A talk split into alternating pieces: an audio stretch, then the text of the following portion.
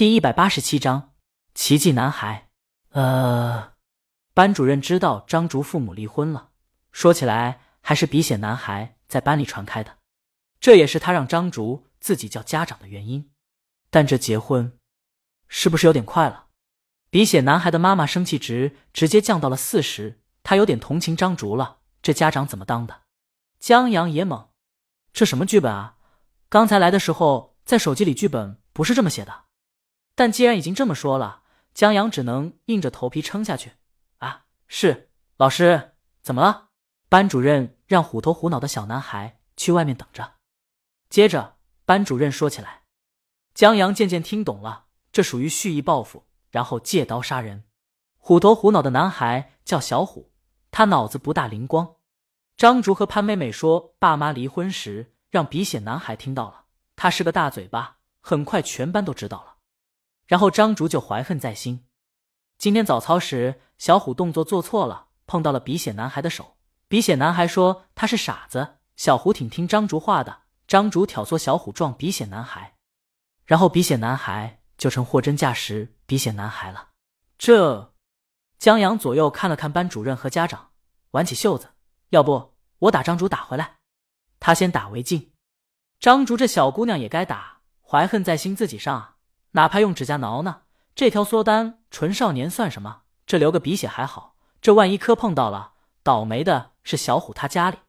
空气一时安静，张竹在瞪眼，仿佛在问什么情况。班主任觉得这不是亲的，是真不亲啊。班主任刚要说话，小虎办公室门口闪过一人，是小虎妈妈来了。她领着孩子走进来，一脸忐忑。江阳带入很快。对不起呀，小虎妈妈。小虎妈妈还什么都不知道呢。班主任只能再讲，然后又让小虎出去等着。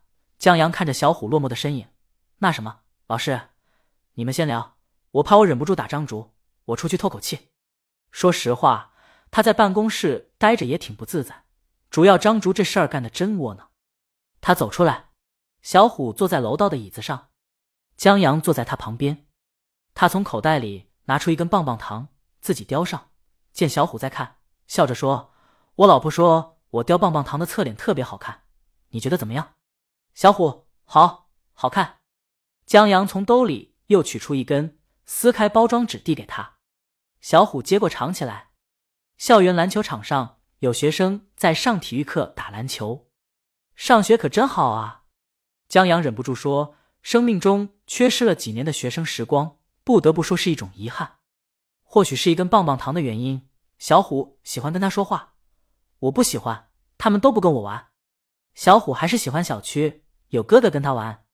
江阳看他一眼，莫名的想到了地铁上见到的浴火重生，那是挺惨。江阳把棒棒糖从嘴里拿出来，让自己说话不至于太含糊不清。喜欢跟我玩的朋友挺多的，我数一数啊，算了，数不过来。小虎羡慕起来：“你怎么有？有那么多朋友？”江阳觉得侯斌他们之外，在头一份工作中，他没有任何朋友。他那会儿微不起眼，对所有东西都不自信。在求职的时候，几乎是用恳求的语气在面试。然后他到了周浩的公司，可能是我很酷吧？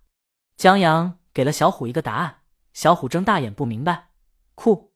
嗯，我把世界上最酷的女孩娶了回去。”然后我就成最酷的了。江阳说罢这话，觉得这话不大好，有让人早恋的嫌疑。你要想酷的话，我想想。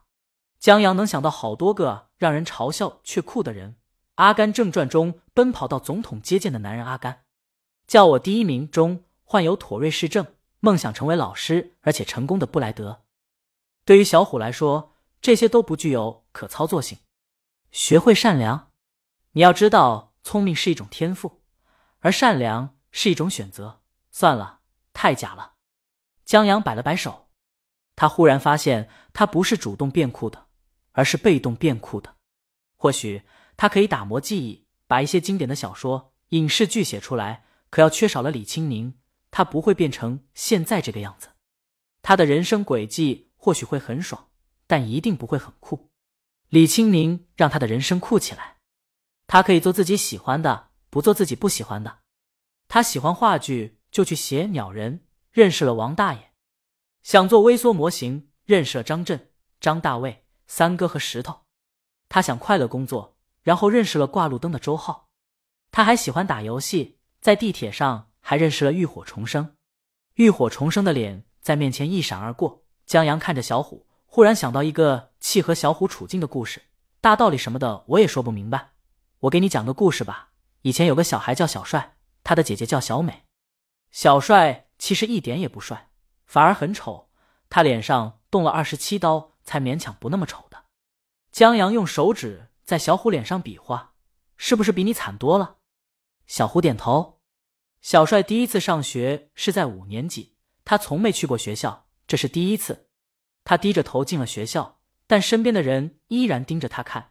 小帅干脆把自己想象成一个宇航员，所有人都在为他欢呼。小学生的恶意很直接。小帅在学校得到了同学的围观、嘲笑和排斥。江阳说：“他现在的处境和你就差不多。”可小帅坚持了下来。有一天在测试的时候，他给旁边的同学小刚赛小抄。小刚放学后特别感谢他，然后他们俩就成为了好朋友。江阳觉得小虎可以试一试。小虎不说话，只看他。江阳沉默一下，除了笨，还有别的特长吗？小虎，我跑得快。江阳想，这小子是把他往《阿甘正传》上带啊。可阿甘喜欢的阿珍太放荡，不适合小孩。他还是继续讲故事吧。小帅的姐姐小美很维护小帅，但小美心中也有失落，因为爸爸妈妈都围着小帅转，而她也渴望得到父母的关爱。门打开了，班主任把两位家长送出来。江阳知道这故事讲不完了，这故事叫《奇迹男孩》。等你看见的时候，记得打开书的扉页，你会发现有特别酷的事情发生，绝对会让你变得很酷。他拍下小虎肩膀，站起来。奇迹男孩。既是一本治愈的书，也是一部治愈的电影。故事中的世界是一个很理想化的世界，但这个故事治愈的地方在于，不只聚焦于一个丑男孩如何变得受欢迎，还聚焦于在别的故事中容易被忽略的人，让人们知道那些故事中的配角，他们其实是自己生活中的主角，他们同样有自己的悲欢离合和情感需求。江阳觉得，当用这样的角度去看时，或许就知道怎么成交朋友了。当然，这故事温暖的有些失真，但看到这本书的人，但凡有一点点的触动，对于小虎这样的人，又何尝不是幸事呢？他还能挣稿费。